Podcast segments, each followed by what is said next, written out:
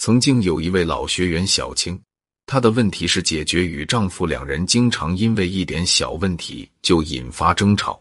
用她的话说：“老师，我觉得我们结婚这三年，除了前半年没怎么吵架以外，后来几乎是天天闹矛盾，一直到现在，我看他处处不顺眼，他看我也是哪里都不好。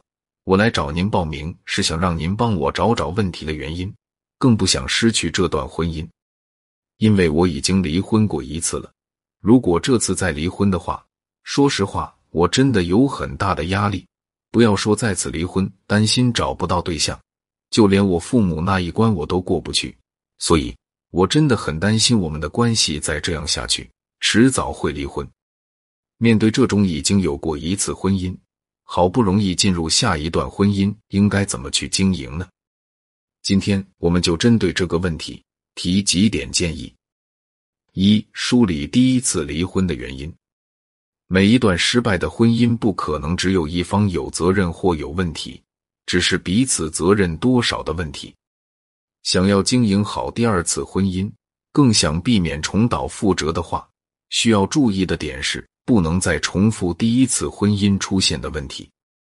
就像上面我们说到的学员小青，在我与她用了一段时间来梳理第一次婚姻的离婚原因，其中一个很重要的原因是，小青是一个自我要求很高、对伴侣要求也很高的人。比如，小青有洁癖，一回到家就马上必须先到洗手间脱下所有的衣服，在里面用手洗完衣服，然后洗澡完以后再开始做饭。整理家务等等，他这样的行为，如果不过度影响自己的心情与生活，特别是不影响家人的话，其实这也没什么。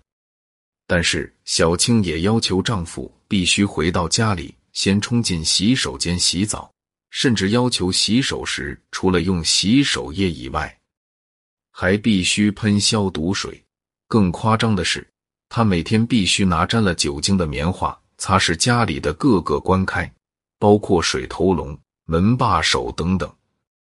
当客人来到家里时，也必须用一次性拖鞋加上鞋套，与用一次性杯子。在各种规矩中，搞得婆婆与亲戚朋友们都不爱上她家去做客。当然，洁癖的问题形成与治疗不在我们今天的讨论范围内。我们重点讨论的是小青自身的这个问题。是引发婚姻的其中一个重要原因，这让前夫苦不堪言，经常引发冲突。二、了解彼此的差异。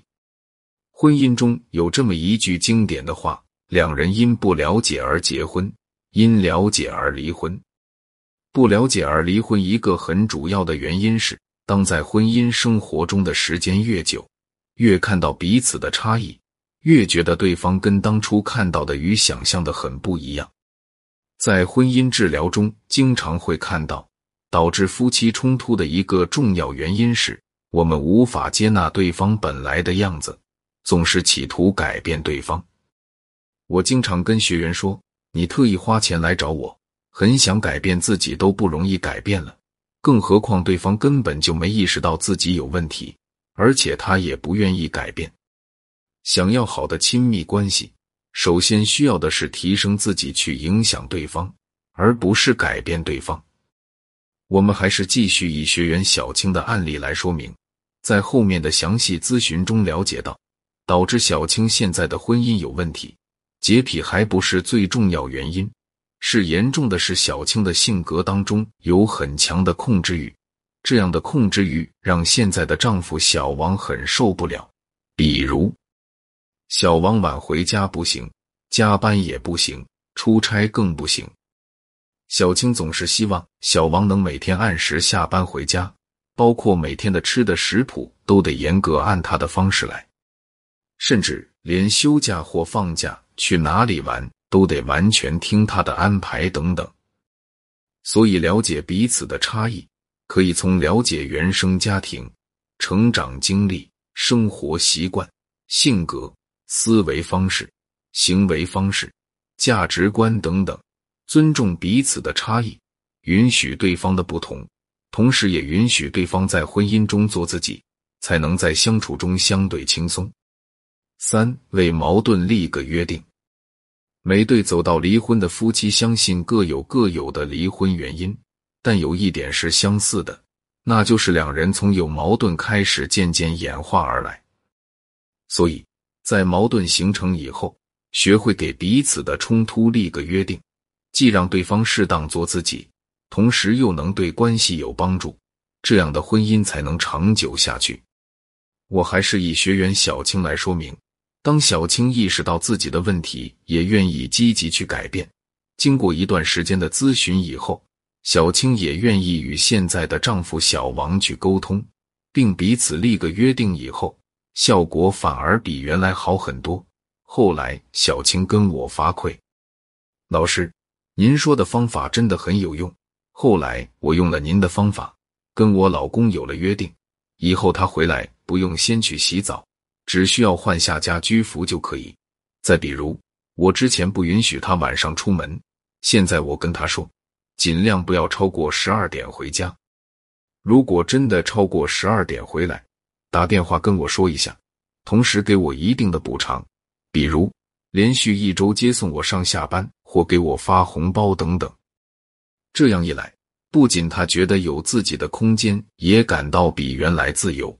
同时，我们的关系中多了一些小乐趣，关系真的比原来好很多。